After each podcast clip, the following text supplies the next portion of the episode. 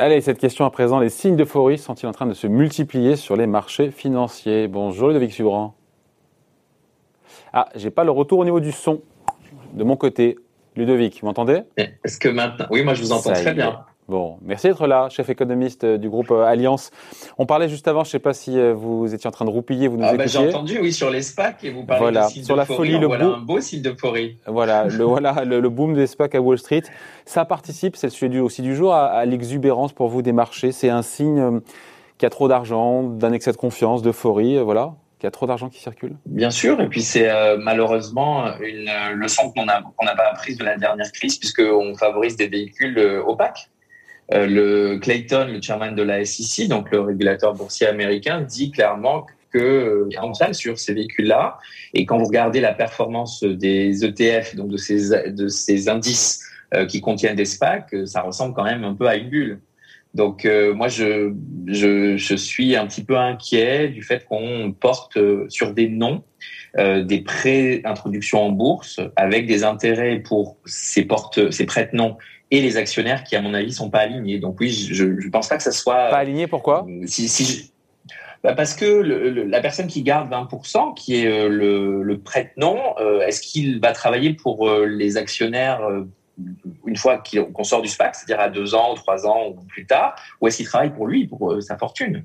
C'est de, on mélange les gens, on mélange, et c'est aussi pour ça que le fait que la réglementation soit bien plus légère que pour les autres introductions en bourse, mm. ça participe au, mythe euh, des, euh, des SPAC. Et puis il y a quand même déjà des cas de fraude. Je pense à Nicolas. Donc, si le but des SPAC, c'est d'avoir plein de mini Tesla où euh, on a des boîtes qui font plus d'argent en un an de Bitcoin qu'en vendant des voitures électriques, je pense pas que ça participe ni euh, à l'image des marchés financiers, ni à leur stabilité. Ouais, et donc, donc, oui, ça, ça m'inquiète, oui. Ouais. Et si je rajoute les GameStop, euh, les ah, c'est ça, c'est ça, c'est ça. Est-ce que pour vous, est-ce que les signes d'exubérance, pour le coup, se multiplient sur les marchés maintenant depuis depuis plusieurs mois? Vous évoquiez l'affaire GameStop, on l'a largement commenté ici. Des bourses qui volent de record en record, le Bitcoin aussi, même s'il y a eu cette forte volatilité mhm. sur sur la crypto. Quand on voit le, la valorisation des dettes risquées entreprises, on se dit, on se demande comment le risque, si le risque est bien rémunéré. On voit des particuliers aux États-Unis qui achètent des options, options sur actions. Est-ce que tout ça concourt, voilà une forme bah, de, Et puis une corrélation des actifs financiers qui a vraiment changé, euh, portée par le quantitative easing, mais aussi par le monde après Covid, où on a des stimuli de presque 30% du PIB, si j'additionne tout ce qui a été fait depuis euh, mars 2019, euh, de mars 2020, pardon. Et donc du coup, on a, c'est vrai, une question de diversification. Il n'y a plus de diversification possible, et donc on va voir forcément de l'argent aller vers des actifs verts non cotés, de l'argent aller vers des SPAC. Donc que ce soit l'architecture de marché comme euh, les actifs euh, euh, par classe d'actifs, mais aussi les corrélations entre actifs, c'est vrai que c'est pas très stable tout ça. Et donc c'est pas grave. Hein, on a vu plein de fois dans l'histoire des marchés financiers où des bulles se dégonflent, où les actifs retrouvent une forme de corrélation un peu plus liée à leurs fondamentaux, à leurs liens. Je pense ici aux, aux, dettes, euh, aux émissions de dettes entreprises et aux marchés actions, qui sont pas du tout, euh, qui, ou du moins pour lesquels les corrélations ont fortement changé. Après, euh, voilà, c'est. Je pense que ce qui est en train de se passer aussi avec ce, ce, cette reflation, donc ce, ce premium du risque d'inflation, que beaucoup confondent avec le risque de retour de l'inflation. Il y a beaucoup de confusion aujourd'hui sur les marchés, euh, mais aussi dans, dans ce qu'on peut entendre entre des pressions réflationnistes, hein, puisqu'on a des, des, pénuries de matières premières, on a euh, euh, des sujets en effet euh, de, de, de, prix à la production, et puis une vraie inflation comme on a vu dans les années 70 avec une absence de crédibilité des banques centrales, etc. On est loin de tout ça. Mais le, la faible reflation qu'on voit, elle pose des questions. Elle pose des questions aux, aux investisseurs obligataires qui ont vu la courbe des taux euh, se quantifier très fortement aux États-Unis. Elle pose des questions sur les fragilités du marché action, qui se corrigent légèrement, mais qui se corrigent. Et donc, je pense que c'est, euh, euh, si vous voulez, le monde dans lequel on est aujourd'hui, avec des conditions initiales très différentes, à cause du pacte de Faust qui, qui a été signé l'année dernière avec des politiques budgétaires et monétaires qui ont fait tout ce qu'elles pouvaient, bah, pose pas mal de questions sur la normalisation et qu'en fait, on les voit arriver beaucoup plus tôt que ce qu'on nous disait, c'est-à-dire ça va se normaliser en même temps qu'on aura le vaccin dans 70% de la population, etc. Les marchés ont un temps d'avance. Comme ils ont eu un temps d'avance sur euh, euh, le fait que le vaccin a été vu comme la lumière au bout du tunnel, aujourd'hui, ils ont un temps d'avance par rapport à la normalisation de l'activité réelle, avec un besoin de normaliser un petit peu les exubérances de marché. Et ça peut se passer de façon très ordonnée. Ça peut aussi laisser la place, en effet, à quelques excès. Et c'est ça qu'il faut traquer et, s'assurer que... Bah, ils sont où les excès alors Où est-ce qu'il n'y a pas d'excès? Dis autrement, où est-ce qu'il n'y a pas d'excès aujourd'hui? Si vous avez, euh, si vous regardez nos modèles internes, par exemple, pour les, rendements espérés euh, d'une entreprise comme Tesla, c'est 500%. Je connais pas une entreprise qui a un rendement de 500%. C'est pas possible. C'est juste pas possible. Donc euh, après, voilà, si, si Tesla, c'est une entreprise qui fait des investissements en Bitcoin plutôt que de produire des voitures électriques, dont acte. Mais euh, attention à ce qu'on met dans le portefeuille. Pareil, quand je vois, par exemple, parler des, des, investisseurs retail, cette fameuse génération Robinhood, nous, on en parle depuis le début. On dit, attention, les gens qui investissent dans la génération Robinhood, c'est pas des investisseurs aguerris. Donc, ils vont acheter des boîtes qu'ils connaissent, mais qui sont des boîtes très endettées, des boîtes qui sont pas forcément des bons euh, performeurs sur les marchés et qui peut-être va causer un peu plus de volatilité. Et on l'a déjà vu ces épisodes-là. Les investisseurs retail sortent et rentrent plus vite parce qu'ils ont besoin d'argent, parce que c'est leurs effets richesse, c'est ce qui leur permet de consommer. Et c'est ça le marché américain aussi. Donc, je trouve que si vous voulez dans euh, dans l'ensemble des le faisceau d'indices qu'on a depuis maintenant euh, trois 4 quatre mois, on voit que bah, il y a des poches euh, de risque qui se détendent dans les marchés et de manière générale aussi il y a euh, ce sentiment euh, qui change un peu. Je pense pas que c'est l'antichambre d'une crise. Je pense juste que ça demande un petit peu plus de euh, de sophistication dans le type de produit, le type de conseil qu'on peut avoir quand on est un investisseur, qu'on soit d'ailleurs un investisseur institutionnel ou un investisseur retail. Parce que ça demande un peu plus que juste la première page du Financial Times. Ouais. Après, on est en droit aussi d'être rationnellement optimiste. Pour le coup, euh, oui. au moment où on se parle, on a une Et je pense que les marchés le font bien. C'est-à-dire que les marchés, depuis un an, n'ont pas euh, bougé euh, sur les informations ou les news négatives. C'est-à-dire qu'à chaque fois qu'il y avait une, un flux d'informations négatives, on va en avoir en Europe, on voit bien qu'il y a quand même des petits craquellements dans le vernis européen sur le vaccin, sur Next Generation EU, sur la dette, etc. Eh bien, les marchés s'en contrefoutent. Et donc, euh, c'est pas grave. Mais c'est juste qu'il faut savoir que sur les marchés actions notamment, et que les déterminants des marchés aujourd'hui sont très différents des déterminants de l'économie réelle, et qu'il y a un biais à l'information positive. Tant qu'on le sait et qu'on assume les conséquences de la volatilité que ça peut euh, engendrer, je pense que c'est super. Moi, j'ai pas de problème avec ça. Je pense juste que le, le, alors vous avez un problème avec quoi? sur Pardon? Vous avez un problème avec quoi alors? Moi, j'ai un problème avec rien du tout. Moi, chacun fait ce qu'il veut de son argent, euh, David.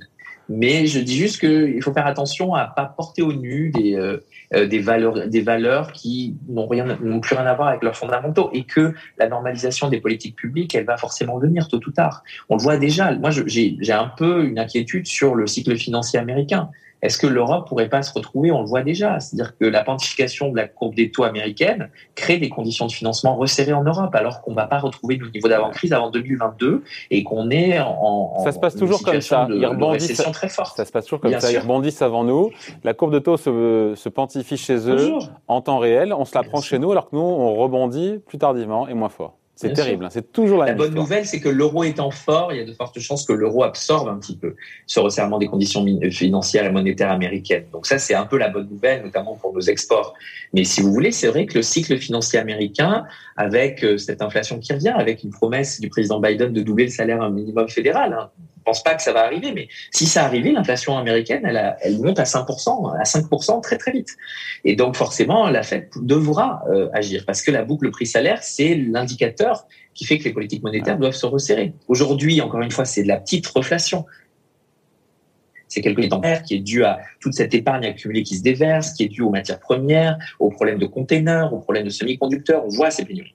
Si d'aventure ça crée euh, de l'inflation corps, c'est-à-dire de l'inflation dans les autres secteurs qui sont pas liés au commerce international, qui sont pas liés à l'après-pandémie, forcément que la Fed devra penser à augmenter les taux ou à désinvestir son, Donc son un peu plus tôt que 2023. Dans, ouais, dans ce qu'on peut imaginer qui pourrait casser un peu l'ambiance sur les marchés, c'est ça, et faire déchanter les investisseurs, c'est encore une fois, euh, c'est une remontée des taux quelque part euh, en 2022 et pas en 2023, c'est ça? Oui, c'est la remontée des taux. Et après, ça se fait sur quel bilan? C'est-à-dire que si ça se fait sur des valorisations excessives sur le marché action, ben on sait que ça va corriger plus fort que si les valorisations sont justes. Pareil, si ça se fait sur un monde qui est plus opacifié parce qu'il y a des véhicules d'investissement comme des SPAC qui n'ont pas encore fait euh, l'IPO, c'est-à-dire n'ont pas trouvé la cible, ce que Bruna expliquait très bien, dans euh, les deux ans, eh bien, qu'est-ce qu'il arrive de ces valorisations hein? Euh, Quand vous regardez la surperformance des indices de SPAC aux États-Unis sur l'année dernière, c'est incroyable. Mm. Les gens sont prêts à mettre de l'argent parce que vous l'avez dit, il y a beaucoup de liquidités et puis il y a une prise de risque un peu plus grande euh, sur des euh, sur des noms, sur des gens, sur. Euh, moi, je trouve que c'est c'est pas rassurant. Je, pense que en même temps en France, si c'est Xavier Niel qui est derrière, on se dit que le mec il est bon, qu'il va dénicher la bonne pépite de mon côté, non? Ben je sais pas, moi je non. Non? Je sais qu'on est milliardaire, qu'on est forcément un très bon investisseur. Non, mais c'était un entrepreneur hors pair aussi. Entrepreneur hors pair, Xavier Niel. Voilà, mais un, entrepreneur, c'est pas pareil, David. Là, on est sur, euh, on a vu combien d'entreprises se délister du marché américain quand elles ont été prises dans euh, les fourches codines du régulateur. Tous ces, enfin, je ne vais pas citer de noms, mais vous voyez très bien, il y a eu pas mal de, de super-héros. Euh, ça commence par un J et ça a 4 M qui nous ont promis monts et merveilles sur le marché américain et ça s'est pas passé comme ça dans les faits.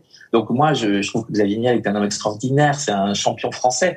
Maintenant, est-ce que c'est vraiment c'est vraiment sur euh, sur son nom qu'on peut porter un véhicule d'investissement en pré-introduction en bourse. moi, je sais pas. Je, pense que c'est pas les mêmes métiers, mais après, euh, euh, je lui souhaite beaucoup de succès et je souhaite aux investisseurs qui investissent dans ce SPAC beaucoup de succès. Les niveaux de valorisation juste des marchés actions, certains disent qu'on est quasiment au sommet euh, et ça, nous, ça rappelle la bulle des années 2000, la bulle Internet. C'est vrai ou pas quand on regarde la valorisation des marchés actions? Nous, on pense pas qu'il euh, y a encore pas mal de, de remontées possibles des marchés actions, vu tout ce que euh, la Fed va continuer d'injecter comme liquidité. en Europe, on n'a pas profité autant de la remontée. Le sujet du marché action américain, c'est que 70% des bénéfices sont portés par six entreprises. Oui. Donc, le sujet, c'est plutôt ces valeurs-là. Le reste, moi, je pense pas que, bien sûr que le, les valorisations sont très fortes, mais on le sait, et qu'elles vont le, rester tant que la politique monétaire reste accommodante euh, et, la politique budgétaire aussi. Mais est-ce que, si vous voulez, je je pense pas qu'on soit dans, une grande bulle, un grand crack, non pas du tout. Mais je pense que ça demande énormément de discrimination parce qu'il y a à prendre et à laisser sur chaque classe d'actifs sur les marchés. Pareil sur les, les dettes euh, obligataires d'entreprise. Moi, j'avoue que euh, on n'a pas de faillite en ce moment. C'est fou. Hein, entre les aides publiques, les moratoires, les artefacts légaux, il n'y a pas de faillite. Bon, super. Mais euh, le coût du risque est complètement. Moi, je ne peux pas vous dire quel est le prix d'un billet d'avion. Je ne peux pas vous dire quel est le prix du coût du risque crédit aujourd'hui, puisqu'il y a tellement d'interventions euh, dans tous les sens que le prix du risque n'a plus de prix. Et donc, il faut savoir qu'un jour, on va forcément retrouver des forces de marché sur le prix du risque de crédit. Et quid de toutes ces entreprises, aux États-Unis, en France, ailleurs, qui ont pris pas mal de dettes et pour lesquelles les chiffres d'affaires vont pas forcément rester euh, très forts sur les prochaines années, pour lesquelles il y a potentiellement des risques de rentabilité si les coûts des matières premières venaient à s'enchérir, pour lesquelles euh, on a des sujets de concurrence, de consolidation, etc. Moi, je, je me pose juste ces questions-là et bien sûr, euh, mon métier en tant qu'assureur, c'est aussi de, de mapper les risques et de me dire, bah, j'aimerais pas que les risques endogènes sur les marchés financiers nous cause une prochaine crise après une crise exogène majeure qu'on a connue avec le coronavirus en, 2020 parce que ça serait vraiment difficile de, s'en remettre. Ouais. Ludovic, on finit là-dessus. Le juge de paix, ce sera donc l'évolution, encore une fois, ce que vont faire les banques centrales, la Fed, la BCE, c'est ça qui déterminera Bien sûr. tous les regards, même en Europe, il faut regarder la Fed. C'est euh, sur les 6-9 prochains mois, elle va décider de beaucoup de choses sur les conditions monétaires et financières en Europe, dans le monde compris sur les marchés émergents. Certains parlent déjà de mini taper tantrum, vous vous rappelez 2013. On n'y est pas, mais en revanche, c'est vrai que le, le risque d'erreur de politique publique, il est toujours là dans un, dans un monde d'après-crise. Et donc, c'est celui-ci euh, qu'il faut surveiller. On surveillera ça notamment avec vous. Merci beaucoup, Ludovic Subordon, chef économiste du groupe Alliance. Bye, bonne journée. Salut.